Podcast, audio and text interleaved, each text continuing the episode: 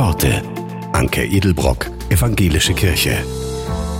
Die Bildungsreferentin Katrin Juschka versucht am Sonntag, nichts zu erledigen und nichts zu tun, sondern einfach nur zu sein. Sie erzählt, die Abläufe und Gewohnheiten des Alltages sollen ruhen. Und auch wenn das gezielter Vorplanung bedarf, verschaffe ich mir so einen Tag, für den gilt, in der Ruhe liegt die Kraft.